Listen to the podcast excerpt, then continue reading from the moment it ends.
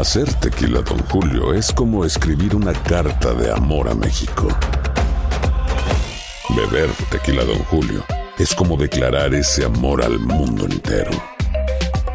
Don Julio es el tequila de lujo original, hecho con la misma pasión que recorre las raíces de nuestro país. Porque si no es por amor, ¿para qué? Consume responsablemente. Don Julio Tequila, 40% alcohol por volumen, 2020. Importado por Diageo Americas, New York, New York. Bienvenidos al podcast de Buenos Días América, la revista radial más completa para los hispanos. Política, salud, economía, tendencia y deporte son algunos de nuestros temas. Bienvenidos.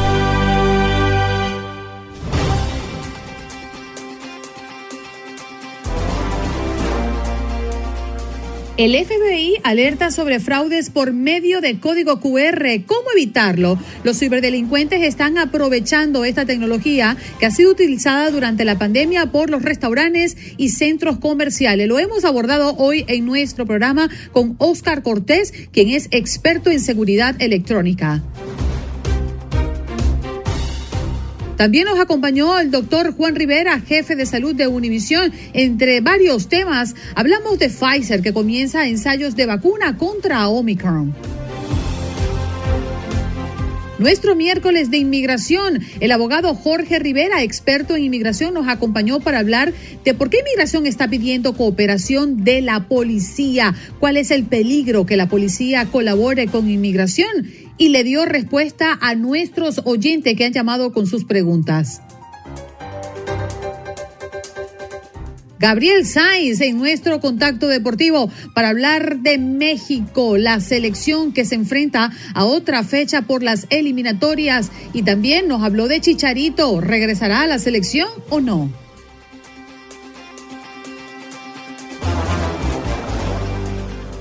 Dios mío, es hora de recibir a nuestro próximo invitado que ya está conectado para hablar justamente de este tema que hemos colocado hoy sobre la mesa como tema del día. Primero lo presento y luego le planteo mi primera pregunta. ¿Cómo está Oscar Cortés, ingeniero electrónico y de sistema experto en seguridad electrónica? Buenos días. Buenos días, Nina, ¿cómo vamos?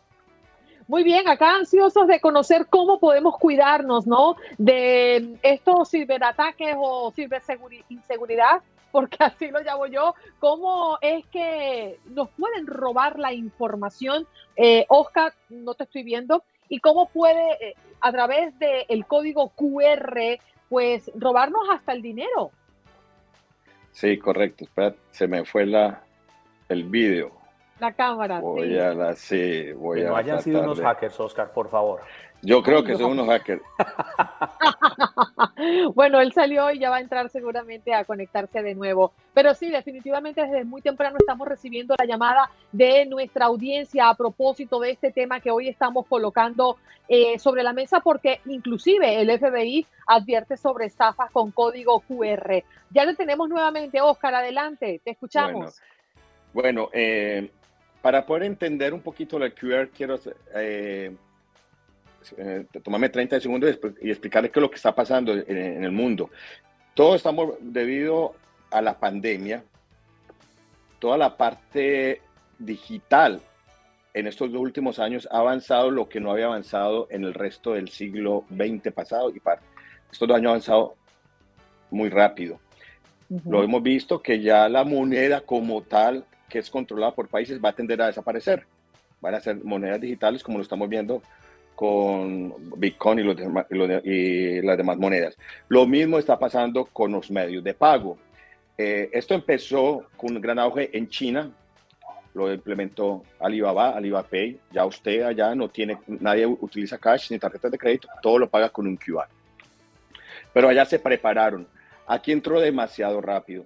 Entonces, entre el Thanksgiving del año pasado y diciembre, hubo una, más o menos, por eso el FBI reportó alrededor de 2 mil millones de dólares en estafas por códigos QR. Wow. ¿Cómo lo están haciendo? La forma que más están robando es, están colocando en las estaciones de gasolina un QR. Entonces dicen pagar con tu tarjeta o con un QR. Una vez tú coges con tu cámara y señalas el QR, lo que no entiende que un QR, el QR es el cuadrito que sale como muy bonito, y eso lo que es, cuando tú lo coges, te direcciona a una, dirección, a, una dirección IP, a un enlace. Una vez tú haces eso, tú estás entregando toda tu información. Entonces, si tú colocas eso y colocas tu tarjeta de crédito, tú, ah, le estás entregando a alguien toda tu información. Entonces, esta es una forma que lo están haciendo. Otra forma que lo están haciendo es en los restaurantes. Como es en muchos restaurantes, tú ya vas y están en las mesas el QR y tú eh, escaneas el QR y te sale el menú. Esto, si te sale el menú, no hay problema, lo puedes mirar y todo eso. Pero hay veces que dice, puedes pagar a través del QR. Si esta opción la tiene el restaurante o algo, verifica que el QR sea un QR digital, que no sea una fotografía o algo. Si una fotografía, mire que no hayan pegado este sticker, porque lo que hacen los, los, los ladrones estos, cogen un QR y lo pegan encima del otro QR y lo están direccionando a, su base de datos y están tomando la, base de la información tuya. Entonces es muy delicado. Por eso mejor, si vas a pagar, que te lleven una tableta o algo, el mesero, que tenga el QR digital, no impreso. Óigame, Oscar, hablando de ese tema que me parece que es bastante sensible, ahora está muy de moda pagar con las tarjetas que tienen proximidad al sensor. Fui a pagar en Guadalajara, México, hace unos días un estacionamiento y ya no había forma de insertar la tarjeta. Y entonces lo que yo me preguntaba es si a uno se le pueden acercar alguien con un aparatico que haya hecho una compra, por decir algo, de 800 dólares, con algo, un, un aditamento en su celular, y uno lleva la billetera en el bolsillo trasero del pantalón. A mí se me pueden acercar, me pueden acercar ese aparatico y que estén de buenas y captar la información de mi tarjeta que la llevo en, el, en la billetera, en el pantalón? Mira, tú lo explicaste muy bien. Es una tecnología que se llama tecnología MyFair. Eh, es una tecnología que nació inicialmente para control de acceso. Se hicieron para los metros, fue, diseñada por Philips y se popularizó tanto que la empezaron a utilizar en las tarjetas. Entonces, ¿qué pasa?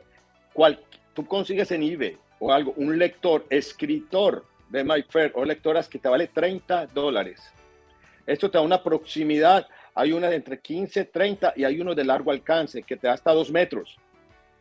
Entonces tú pasas este escáner, inmediatamente tú puedes leer lo que tengas ahí. Entonces te van a leer el chip, te van a leer tu tarjeta de crédito, te van el número de tu tarjeta, si vives, te van a fecha de vencimiento, absolutamente todo. Ese es el mm. problema de estas tarjetas de proximidad. Supuestamente las hicieron para mayor seguridad porque el código de barras, eh, la banda magnética siempre copiaba en el segundo track y se leía muy fácil. Pero está más fácil porque no necesitan un contacto. Al menos la, la, la, banda magnética la tenías que deslizar y para coger la información. Ahora, con proximidad, puedes accesar. Por eso hay eh, algunos diseñadores de billeteras están sacando unas billeteras con una pantallita metálica que no permiten la radiofrecuencia. Entonces, si no permiten la radiofrecuencia, no tienen acceso a tu información. Por eso, trata de utilizar los que eh, tienen varias tarjetas de crédito. Yo siempre recomiendo cuando van a, al Sogras o a un mismo lleven solamente una tarjeta de crédito, dejen la otra en la casa, la que van a utilizar.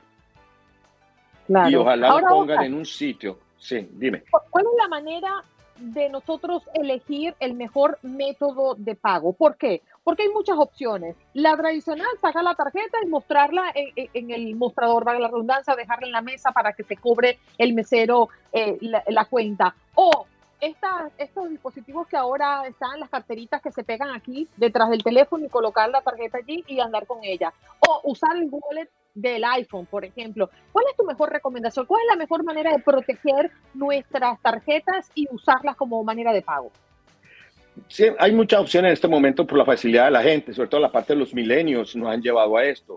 Pero siempre la mejor protección que tú puedes tener es cuando tú deslices tu tarjeta y tú tengas que firmar físicamente.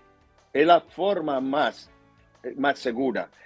Lastimosamente todo va hasta el medio digital, que tú simplemente, la, como tú decías, la los teléfonos que le ponen el cuadro acá y tú la deslizas, la parte digital, el Apple Pay, toda esta parte. Por ejemplo, el Apple Pay y todo esto es una forma uh, más segura, pero también el problema es que si alguien tiene acceso a tu teléfono, a tus, tu, tu password de tu teléfono, tiene acceso a todo esto. Entonces, la mejor forma es tener esto y también si lo tienes en tu teléfono, utilizar eh, eh, password de más de ocho dígitos combinados con letras mayúsculas, minúsculas y caracteres. Y no utilizar los nombres de tus hijos, que es lo más, primero que buscan los ladrones, de tu esposa, la ciudad donde naciste, que tu primer carro, cosas tan obvias, sino coger, hacerte tu propia base de datos con tu password. Ojo, no la base de datos que traen ahora por default los teléfonos. muchos teléfonos traen que tú puedes colocar, almacenar tus passwords, nunca lo coloques en tu teléfono, porque una vez alguien te que tu teléfono va a tener acceso a todo esto y lo primero que es al wallet de tu, de tu teléfono o a la base de datos que traen los teléfonos para colocar todos tus passwords. Entonces, entre menos, lastimosamente, entre menos información digital manejemos, sobre todo en las partes de tarjeta de crédito, lo debemos evitar. Sabe, Oscar, que no sé si lo que voy a decir es una brutalidad, pero ayer cuando con Andreina conversábamos en la reunión editorial de este programa, ella nos hablaba de cómo los celulares tienen hoy en día el reconocimiento de rostro como un sistema de seguridad. Yo no lo he llegado a usar, yo sigo amarrado a la huella digital. Y me preguntaba ahorita mientras lo oí hablar, uno puede imprimir una foto de Andreina en tamaño natural y esa foto ponerla frente al teléfono y en un momento dado el teléfono reconocer la foto para violar ese sistema de seguridad? Bueno, cuando tú haces un sistema de reconocimiento facial, por ejemplo, aquí tenemos nosotros varios que son los que vendemos nosotros para sistemas de gobierno y todo esto, te toman, tienes que, no sé cuando tú has, visto, vas a, hacer tu enrolamiento, te dicen que mueva la cara a un ángulo, mueva la cara a otro ángulo, te toma una cantidad de fotografías que nos plana, supuestamente se está haciendo una fotografía 3D, tridimensional, para evitar esta parte. Supuestamente, en teoría, pero ya se ha comprobado, mucha gente ha hecho la prueba que con cierta calidad de fotografía, no sé si has visto las fotografías, ya que incluso con el teléfono tuyo tú lo puedes hacer que lo mueves y das giros. Entonces, han logrado vulnerar esta también esta parte de seguridad. Yo por eso yo sigo como tú, y yo que soy un experto en tecnología digital y todo esto, todavía me voy por la vieja escuela, inclusive ni la huella. Yo todavía me gusta colocar mi PIN. Su clave del teléfono para poder ingresar entonces a Correcto. Qué interesante. O a cualquier pago. Es, preferible. Sí. Oscar, te agradecemos tu participación esta mañana. Es un gran tema porque todos estamos expuestos de alguna manera u otra. Todos estamos expuestos. Correcto. ¿Quieres compartir con nosotros alguna red social o alguna página? La red social que pueden accesar es a la, directamente a la compañía Noda Technology. Nosotros diariamente estamos colocando la, la, última en información, lo último en tecnología. ahí pueden estar actualizados con todo lo que está pasando y lo último de, de equipos inclusive para controlar esta parte. Bien, de acuerdo, Carlos. Eh, Oscar Cortés, experto en seguridad electrónica, nos acompañó el día de hoy hablando de esto que ha dicho el FBI, que advierte sobre estafas con código QR. Gracias, Oscar. Un abrazo.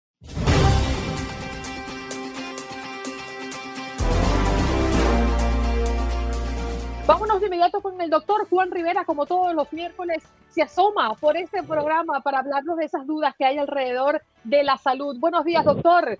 Eh, bienvenido. Hola, hola, ¿cómo están? Muy bien, acá complacidos de conversar con usted otra mañana más y hablar de Pfizer, que ha iniciado un estudio comparativo entre vacuna original contra COVID-19 y la dosis modificada especialmente para adaptarse a la nueva variante ¿Qué quiere decir esto, doctor? ¿Hay o se está trabajando para una vacuna contra solo Omicron y por qué? Eh, no, no necesariamente es una sola eh, vacuna que cura para Omicron, pero envuelve una protección significativa para Omicron, que es la variante predominante en el mundo entero. Hay eh, científicos o hay un grupo de científicos que una de las cosas que están tratando de prepararse es que, de hecho, ya, ya lo hemos visto, pueden surgir subvariantes de Omicron, como hay tanto y tanto virus en el mundo entero, pueden surgir subvariantes de Omicron con el mismo grado de infectividad, pero digamos con la misma severidad de Delta. que gracias a Dios no es en, el, no es la situación en que estamos ahora, pero puede ocurrir. Hace unos días o dos días ustedes vieron cómo se reportaba una subvariante de Omicron, BA2 o BA1, BA2, no me acuerdo el número ahora, pero eh, ahora mismo esa variante todavía no es una variante que nos esté causando ningún tipo de amenaza, pero el punto es que pueden surgir. Eh, y esa vacuna va dirigida a tratar de proteger en contra de esa eventualidad. Dicho esto, dicho esto, yo creo que se le va a hacer difícil a la comunidad médica y científica venderle, como que entre comillas, venderle esa vacuna al público, porque hay tantas personas que ya les ha dado Omicron, hay otras que no les ha dado, están vacunadas con tres, con tres dosis de la vacuna y al mismo tiempo saben que realmente, por lo menos esta variante de Omicron no es tan severa si tú estás vacunado ya con tres dosis. Entonces, yo creo que es difícil convencer a las personas de que se pongan esa vacuna de Omicron. Doctor Juan, muy buenos días. Hablando de Omicron, en las últimas semanas eh, le hemos preguntado a usted en un par de oportunidades si Omicron podría ser el fin de la pandemia y usted ha sido claro en que no, pero especialmente en que no debemos bajar la guardia. Sin embargo, yo quisiera insistirle en la pregunta porque en los últimos días el director de la Organización Mundial de la Salud para Europa, el doctor Hans Klug, pues él aseguró que podría no, siendo enfático, podría ser el fin de la pandemia, al menos para Europa. Sin embargo, pues enfatiza fuertemente en que no podemos bajar la guardia y en que esta variante sí puede llevarnos a esa inmunidad colectiva, pensando en que el número de personas que están vacunadas y el número de personas que les ha dado Omicron, pues garantizaría que al menos en los meses eh, benéficos de, verano y de otoño y de primavera, pues no podría ser tan dura la llegada y que deberíamos estar preparados para enfrentarla nuevamente en el invierno que viene. ¿Usted qué piensa de estas aseguración, eh, esta aseguración? Yo creo que hay que tener mucho cuidado porque el fin de la pandemia también pudo haber sido Delta y no lo fue. No lo fue porque eh, surgió otra variante más infecciosa, aunque menos letal, más infecciosa que se regó eh, básicamente en el resto del mundo. Eh, esperemos que no, pero en un mes puede surgir otra variante que sea más infecciosa que Omicron, más letal o menos letal. Entonces es difícil predecirlo. Todos esperamos que sí, que lo sea.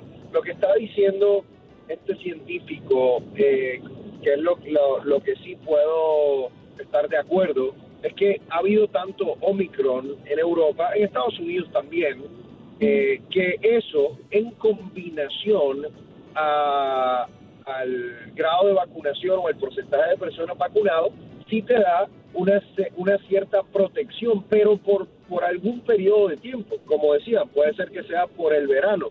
Acuérdense que si hay algo que nosotros hemos aprendido con COVID es que a las personas les puede dar dos veces. A ti te puede dar Omicron, pero tu inmunidad se te va en seis meses. Entonces, te puede dar de nuevo en invierno. Entonces, eh, ¿cómo definimos el final de la pandemia? También yo creo que, que, es importante. Si él lo que está definiendo es un verano un poco más tranquilo, con menos eh, casos, con menos ansiedad de hospitalizaciones, muertes, yo creo que sí, yo creo que definitivamente eso se puede dar siempre y cuando no salga otra variante que cambie el curso de la pandemia como acaba de ocurrir con Omicron.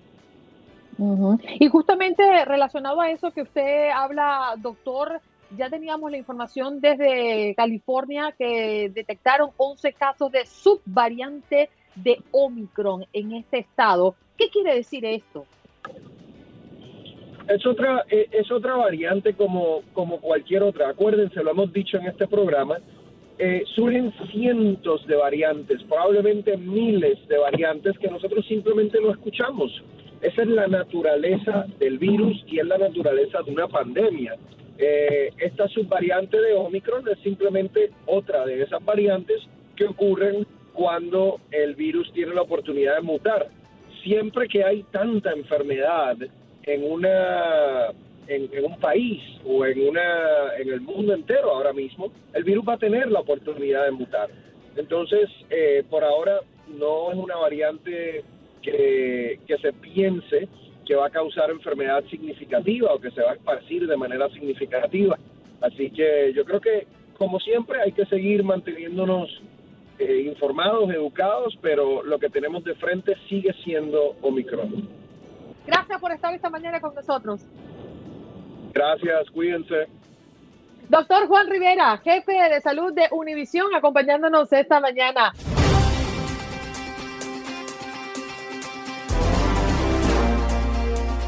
Bueno, vámonos de inmediato a recordarles que hoy es miércoles de inmigración y usted puede llamar al 1-833-867-2346 en este preciso momento para hacerle preguntas al abogado experto en inmigración, Jorge Rivera, que ya está con nosotros. Jorge, buenos días, ¿cómo te encuentras? Oye, qué simpático, mira. Muy bien, aquí feliz de estar con ustedes y bueno, yo me he visto con elegancia para esta ocasión especial. La elegancia no se improvisa. Agarre, agarre datos, Juan Carlos, agarre no, datos. No, no, no, no, no, ya yo me rendí, si no se dan cuenta, yo me rendí, dije, contra la elegancia de Jorge Rivera, yo no puedo. Y hoy estamos comenzando un programa nuevo, al punto con Jorge Rivera. ¡Ah! En la llaga con Jorge Rivera. En la llaga con Jorge Rivera, como dijo Andreina. Ay, Dios mío. Bueno, vámonos de inmediato con un tema que nos ocupa y que a mí particularmente, abogado, me llamó poderosamente la atención y tiene que ver con esta ayuda que está pidiendo inmigración, ¿no? Para um, cooperar. Eh, esta ayuda se la está pidiendo a la policía. ¿Por qué están pidiendo ayuda a la policía? Eh, sí, fíjate que Alejandro Mayorkas, el jefe de Seguridad Nacional, eh, tuvo una, una, conferencia pidiéndole a todos los eh, alcaldes, que son los que dirigen a la policía en las ciudades locales, eh, que restablezcan la colaboración que tenían anteriormente. ¿Qué pasó? Va, con la administración del presidente Obama hubo mucha colaboración y le, prácticamente le entregaban a inmigración personas que cometían cualquier delito. Esa colaboración se quebrantó con el presidente Trump porque él tenía una retórica antimigrante, conflictiva y todo. Pero ahora están pidiendo restablecerla, o sea, regresar a como estaban las cosas antes de Trump. Lo que preocupa de todo esto, Jorge, es que esto vendría amarrado al programa 287G del Servicio de Inmigración y Control de Aduanas y básicamente es apalancar aquella tesis de esto es bueno conmigo, pero no con usted. Si usted lo hace es malo, pero si lo hago yo está bien. Y yo creo que no.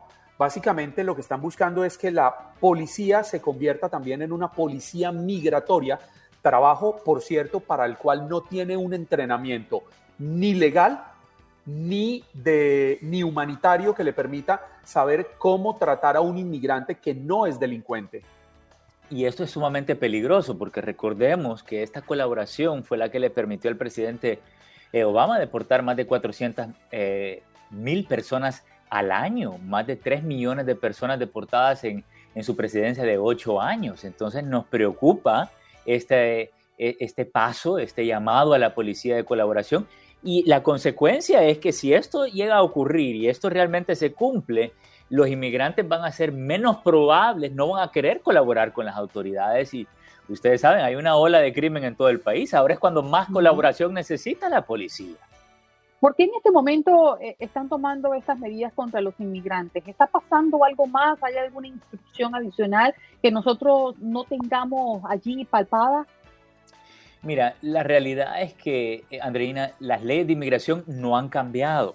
El Congreso no se ha puesto de acuerdo ni, ni a favor ni en contra de los inmigrantes. Las leyes de inmigración son las mismas y nos dicen que tienen que continuar las detenciones y tienen que continuar las deportaciones. O sea que la administración de Biden se ve obligada a seguir la ley, porque si no cumplen con las leyes, se abren a demandas como las que le han presentado en Texas y Arizona, que ya perdieron varias demandas. Han perdido una demanda con los Dreamers y no están aprobando casos de, Dream, de DACA por primera vez. Perdieron la demanda con el programa de Quédate en México. Entonces, es una línea bien fina que ellos tienen que caminar porque quieren ayudar al inmigrante, pero tienen que cumplir la ley. Ese es el problema.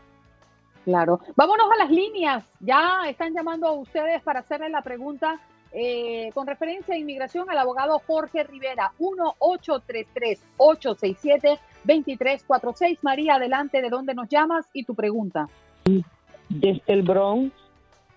Adelante. Eh, yo le quería hacer una pregunta al abogado. ¿Cómo, qué requisitos requiere una persona para una visa de estudiante desde Santo Domingo?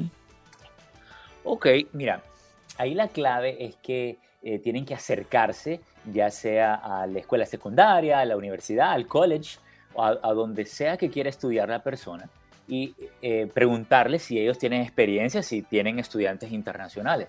Las eh, instituciones que sí tienen estudiantes internacionales tienen una persona designada que les ayuda a llenar un formulario que se llama la I-20, ¿ok? Y eso se lo mandan a inmigración ahí no gaste en abogado. Mi recomendación es que deje que la institución que ustedes ocupan, el college, la universidad, se haga todo. Ahora, si se traba la cosa o algo por el estilo, entonces ya busca la ayuda de un abogado. Pero lo primero que tienen que averiguar es cuánto les va a costar esos estudios, porque ahí es donde se le traban las carretas a muchas personas, que resulta que las tarifas para estudiantes internacionales son mucho más caras y, bueno, no pueden pagar el gasto de la universidad o el college. Eh, la escuela secundaria tiene que ser privada. Así que averigüe el precio primero antes de perder tiempo o, eh, eh, energía en esto, ¿ok? Seguimos recibiendo sus llamadas al 1-833-867-2346. Adelante, Siman. ¿De dónde nos llamas? Uh, de, de, Houston, del estado de Texas. Buenos días, América. Buenos, días. al abogado. Uh, tengo una pregunta para el abogado. Eh, mi hija me va a poder pedir este año. Soy TPS, soy casado, los dos somos TPS, mi esposa y yo, y mi hija este, nos va a poder pedir este año. Ah, quisiera saber qué, qué tengo que preparar yo para, para cuando se llegue el momento. Simán, buenísima pregunta. Y yo le tengo una pregunta primero clave. ¿Usted con el TPS ha pedido algún permiso de viaje? ¿Ha salido y regresado con un Advance Parole anteriormente o no? Sí, muchas veces, abogado, muchas veces he salido a mi país. Segunda pregunta, y esta es la última para darle la solución. ¿Viajó en alguna ocasión antes de agosto 20 del 2020? No, no. Ok. Le digo. Este, tengo como unos... Sí, dígame, dígame. Le digo porque si viajó antes de esa fecha, cuando entra con ese permiso de viaje le cuenta como una entrada legal, ¿ok? Pero si viajó solo después de esa fecha, esos viajes no le dan una entrada legal para la residencia. Entonces, le voy a pedir que por favor chequee las fechas, eh, porque la hija le puede hacer una petición, pero tenemos que curar la entrada suya. Usted entró por la frontera indocumentado. Mm, ya, ya creo que no está abogado. Ok, entonces mira, la clave es que la hija no le puede dar un perdón por haber entrado indocumentado. Entonces tenemos que tratar de curar eso, ya sea con una entrada del TPS, con la ley 245i pagando mil dólares, si lo pidieron anteriormente, con un perdón em, eh, o un parol que es el equivalente a una entrada legal. Hay soluciones, pero tenemos que trabajar el caso si es que él no entró legalmente al país originalmente. Vámonos con José. ¿De dónde nos llamas, José? Y tu pregunta. Está bien. Dile que vas en tres minutos esta de aquí ahora. Adelante, José. no, ¿cómo lo de Manhattan? La, de aquí de. No está escuchando. Vamos con otra llamada, Jorge, con Carmen. Carmen, buenos días. ¿De dónde nos llamas y tu pregunta? Buenos días. Yo soy de Brooklyn, New York. Admiro mucho su programa, mi esposo también, y lo oímos todos los días. Eh, yo quiero preguntarle al abogado eh, que yo pedí eh, mi hijastra en el año 1919 y solo he recibido la aprobación. Y quiero saber si quizá es por la pandemia porque ella es era menor de edad pero va a cumplir 18 años. Y quiero saber qué paso debo seguir.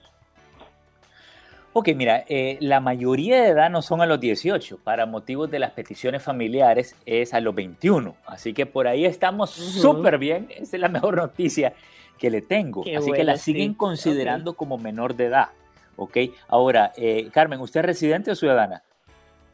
Soy ciudadana. Ok, ciudadana americana pidiendo a una hija menor de edad, ¿a dónde está su hija? ¿Dentro o fuera del país? Está en Santo Domingo.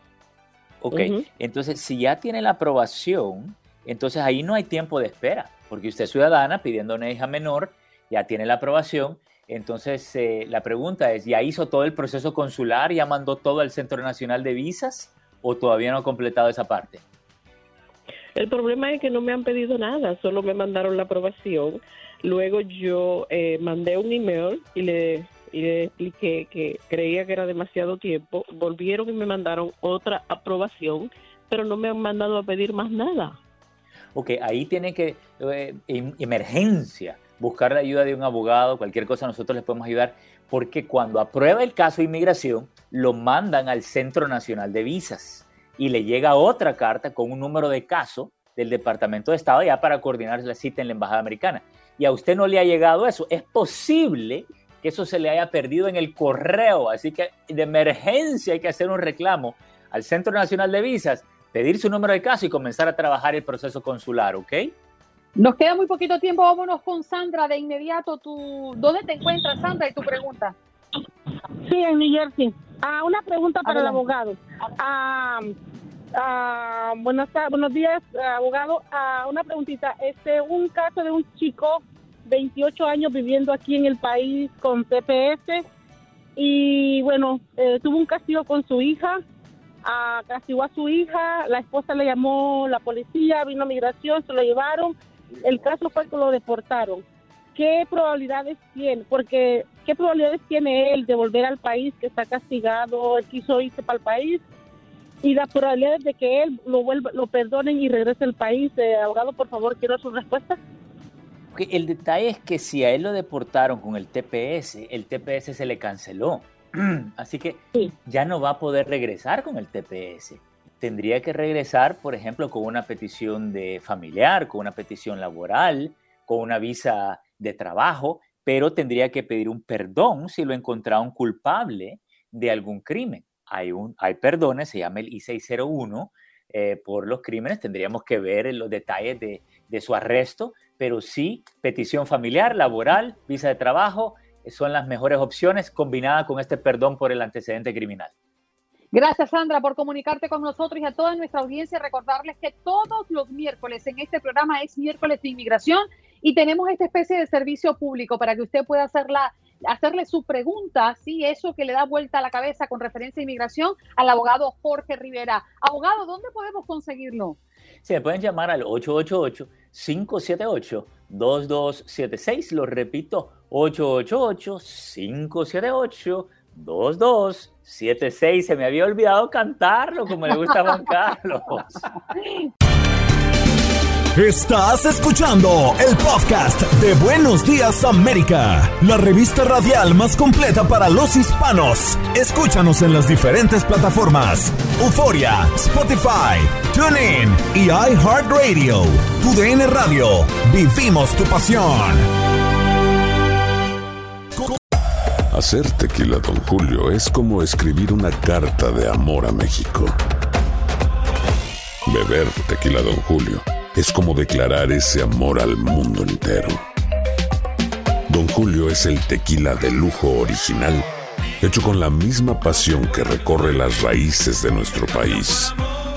Porque si no es por amor, ¿para qué? Consume responsablemente. Don Julio Tequila, 40% alcohol por volumen, 2020. Importado por Diageo Americas, New York, New York. Como dicen los grandes, la liga se gana partido a partido. Partido a partido. En Buenos Días, América. Contacto Deportivo. ¡Ay, Gabo Gavito! Buenos días. Bienvenido a este Contacto Deportivo. ¿Cómo estás? Hola, ¿cómo están? Andreina, Juan Carlos, muy buen día. Buen día, América pues aquí estamos listos para platicar del tema de los deportes y bueno, ya listos en, el día de hoy. Yo tengo una preguntita porque Gabriel viene con su repertorio, pero Gabo, ¿qué pasa con Chicharito? ¿Finalmente se incorporará a la selección? ¿Él quiere o es Tata? ¿Cuál es esa novela? ¿En qué punto estamos? Mira, Andreina, eh, la situación con Javier Hernández es que, pues bueno, él pasaba por un buen momento el, año pasado, hizo goles, eh, la gente presionó porque fuera llamado, eh, cometió una falta, a lo que nos dicen, y algo hizo en la concentración de la selección, algo por lo cual no puede regresar, algo por lo cual Martino pues no lo llama. Entonces, pues bueno, ahí está esa situación, pareciera que no va a ser llamado, está ahora entrenando, preparándose para el inicio de la nueva campaña del MLS, que inicia eh, en marzo, por ahí. Eh, así que, pues bueno, pues él podría ser llamado, pero para esta ventana que va a tener tres partidos que México va a enfrentar, primero Jamaica en Kingston, después eh, al conjunto de Costa Rica y después a Panamá, pues no va a estar porque no está en la lista. Hay muchas situaciones en contra de México, ya las vamos a estar platicando, pero Javier es un tipo que, bueno, aparte de que es el máximo goleador con la selección mexicana, siempre que se pone la playera se parte la M, como decimos en México. Mm, bueno, eh, yo sí, yo creo que hay, hay como, como una fanaticada dividida. Una, el que siempre quiere ver a Chicharito, pero otra también que no admite ninguna falta, ¿no? Y, y, gracias a lo que tú estás comentando, eso está allí eh, en la palestra y se divide en querer o no querer Chicharito en la selección. Sí, mira que, que, yo soy de los que sí quisiera que regresara Javier. Yo soy de segundas oportunidades. Yo soy de que no hay que ser tan puritanos y aventar la piedra y esconder la mano. Me parece que, que Javier dentro del campo lo ha hecho. Cometió una falta, correcto, pero pues bueno, creo que cualquiera puede hacerlo. Somos seres humanos. Eh, puedes ir y pedir disculpas y, tratar de darle vuelta a la página y seguir adelante. Y en este momento, tanto creo yo que tanto Javier necesita la selección como la selección lo necesita Javier. Pero está muy dividida, como bien lo dice Sandrina, la afición. Hay mucha gente que dice, no, ya para que te llevas es un bulto, no sirve, no. Yo lo único que les quisiera recordar, y obviamente, es que es el máximo goleador de la selección. Sí, que contra equipos como Jamaica, que El Salvador y todo. Pero sí, contra esos te eliminas. O sea, contra esos te eliminas para ir a la Copa del Mundo. Así que, pues bueno, creo que eh, vendría bien. Pero, pues bueno, ah, la, la, novela va a seguir de aquí a la Copa del Mundo. Y, y, posiblemente ya un poco después de la Copa del Mundo, pero pareciera que por el momento y por lo que hemos sabido, pues no va a regresar a selección mexicana parece hasta que no se disculpe. Entonces también creo que también entra un tema el orgullo del jugador y hasta dónde puede hacerlo. Sí, señor. ¿Qué más nos traías, Gabo? No sé si esto estaba dentro de tu repertorio.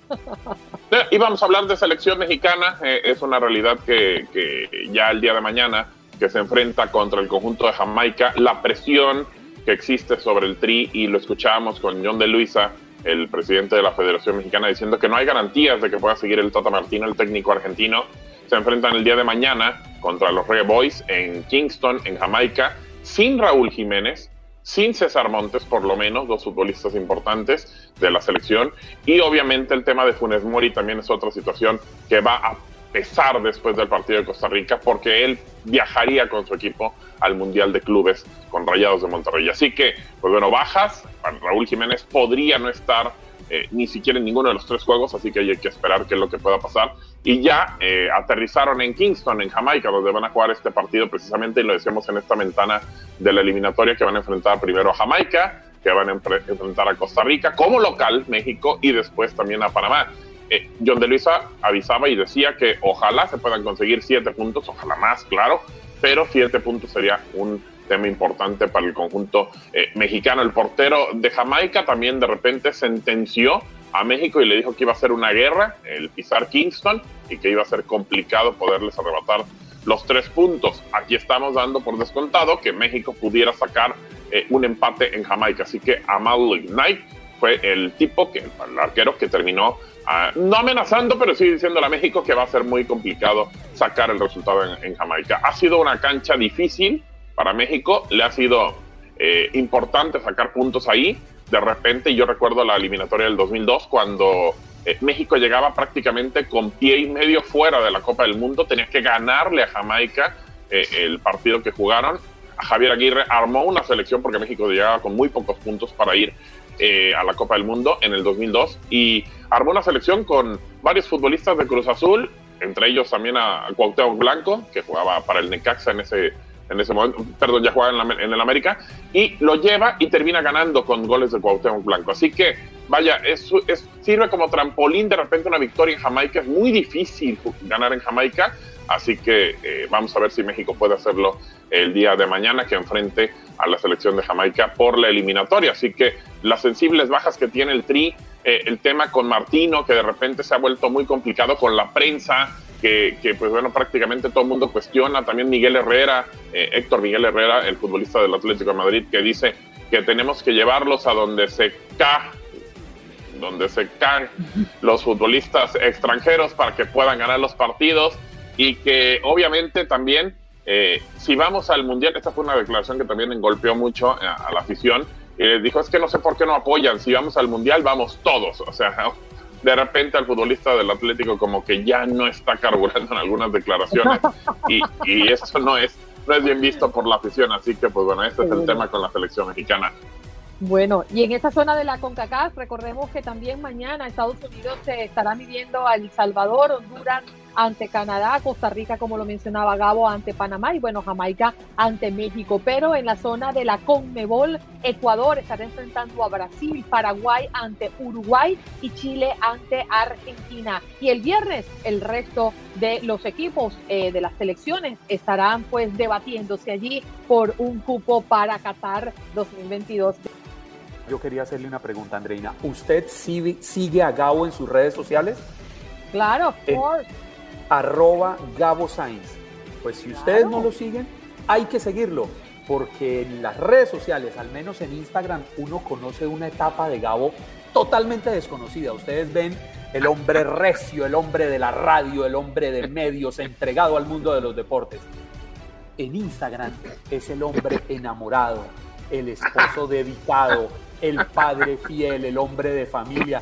No hace sino subir fotos con su esposa de lo más orgulloso del mundo y eso me encanta, mi querido Gabo. Muchas gracias, muchas gracias, amigo. Y de mis pies, ah, recuerda de mis pies también. y de las piernas que son cortitas. Sí, exacto. Oye, Gabo, ¿cómo se ve que Juan Carlos no te sigue? Porque tú no eres en Instagram Gabo Sainz, eres Gabo Sainz 1. Así que toma chango tu banana. Gabo Sainz 1. No, mire, mire, no, no, no, no, no. Eso, eso pero, es imposible que yo lo acepte. Pero sí me sigue, sí me sigue. Mire. Ah, ok. Gabo Sainz y aquí muy bien dice siguiendo. Ahí dice arriba, recién seguido.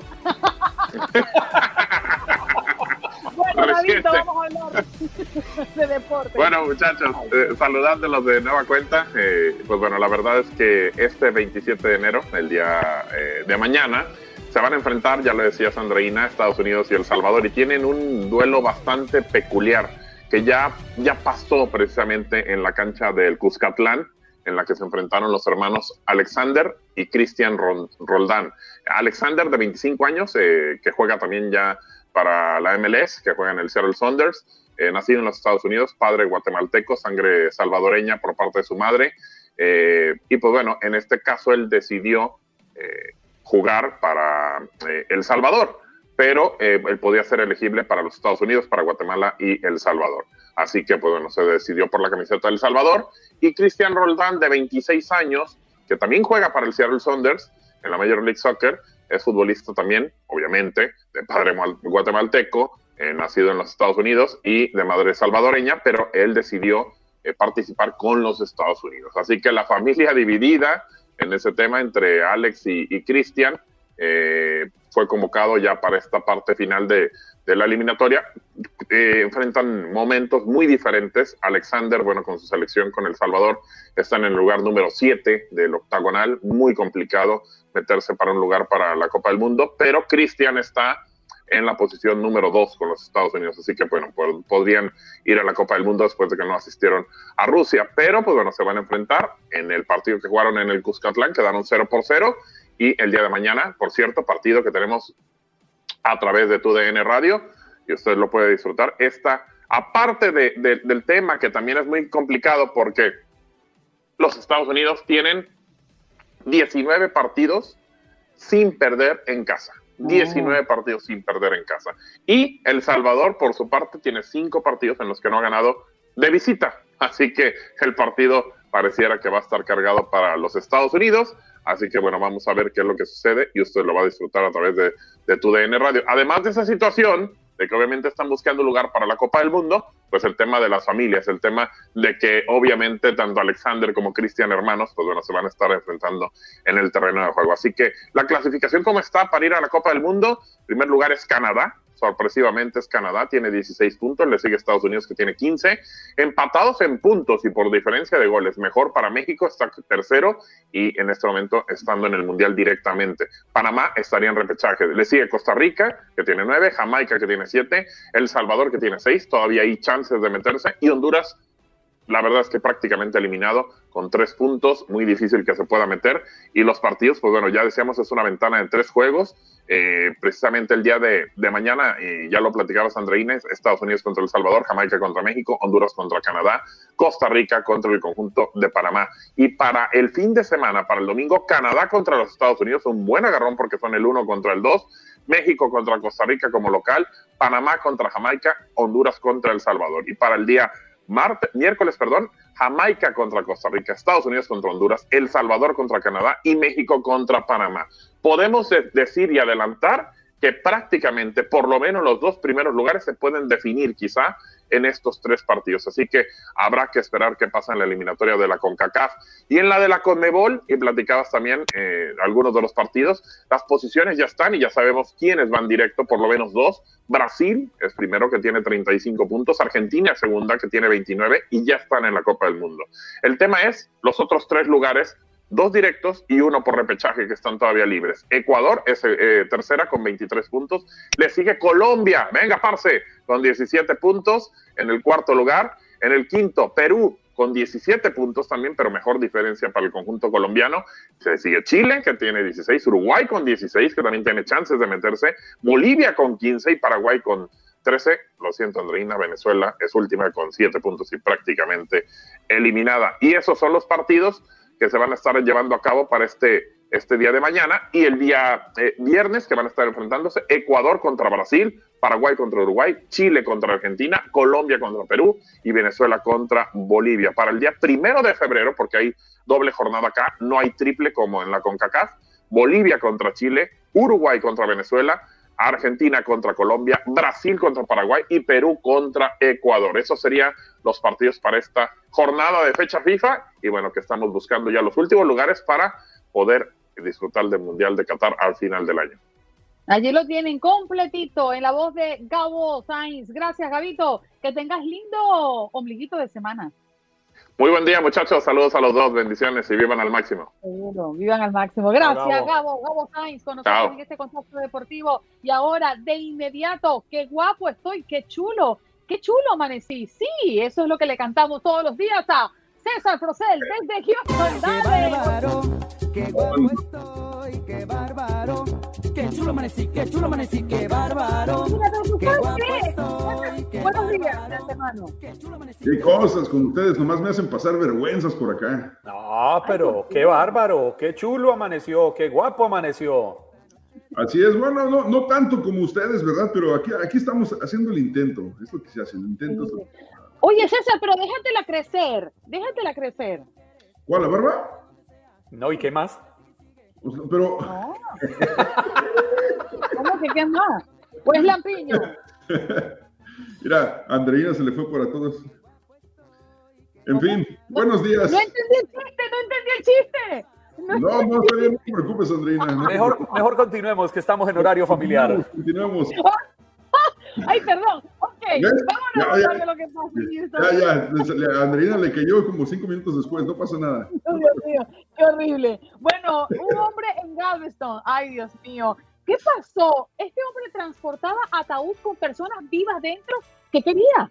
Así es, mira, hay un tipo de nombre Zachary Taylor Blood, se apida sangre para acabar de fregar, ¿no?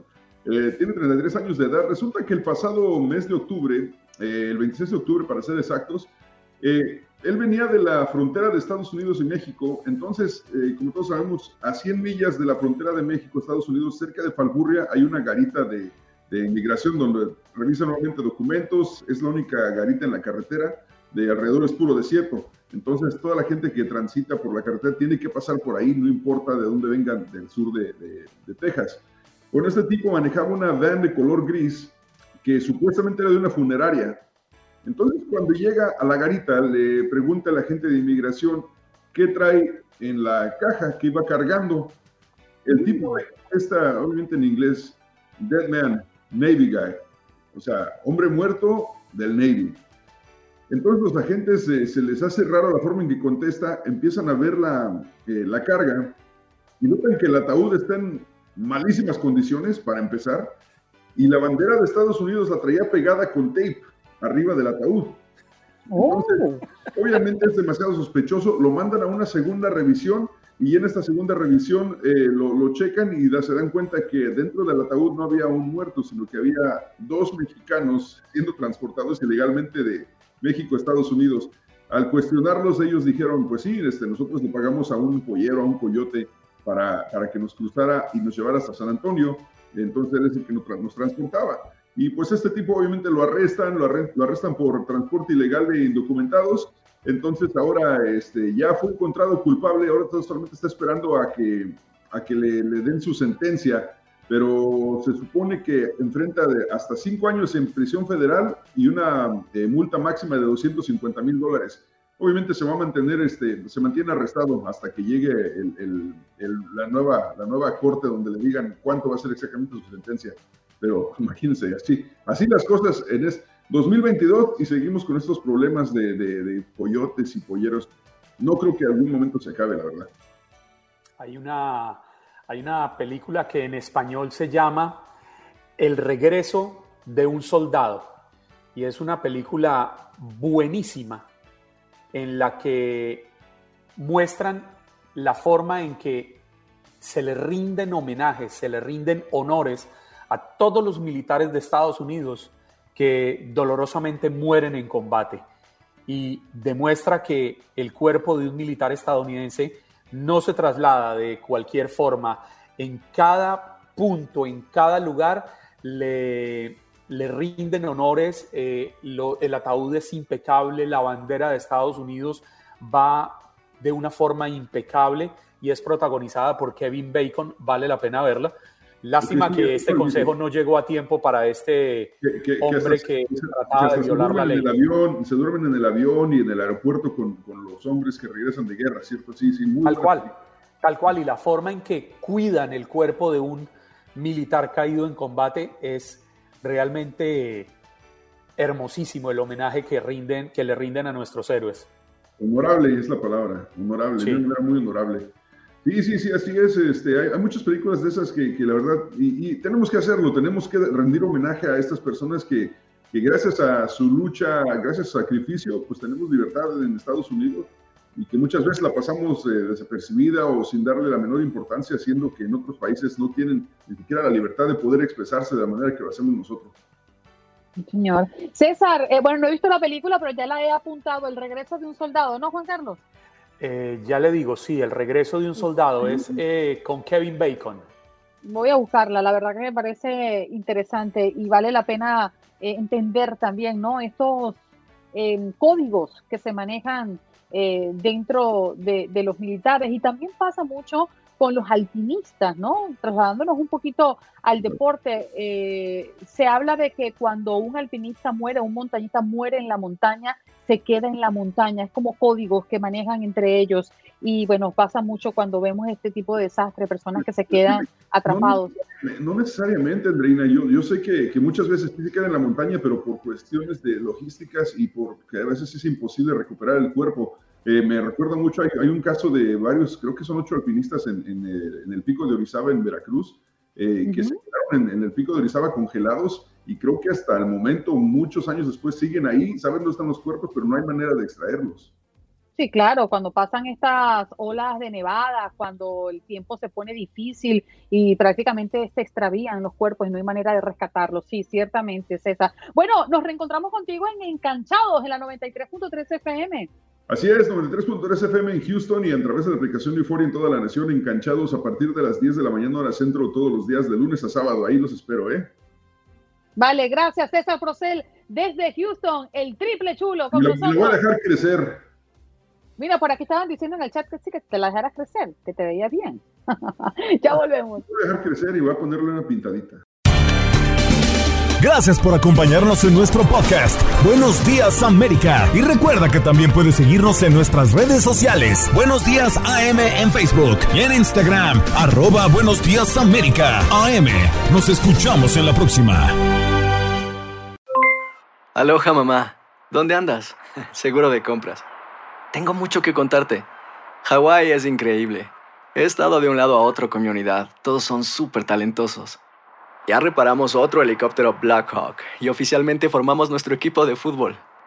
Para la próxima te cuento cómo voy con el surf y me cuentas qué te pareció el podcast que te compartí, ¿ok? Te quiero mucho. Be All You Can Be, visitando goarmy.com diagonal español.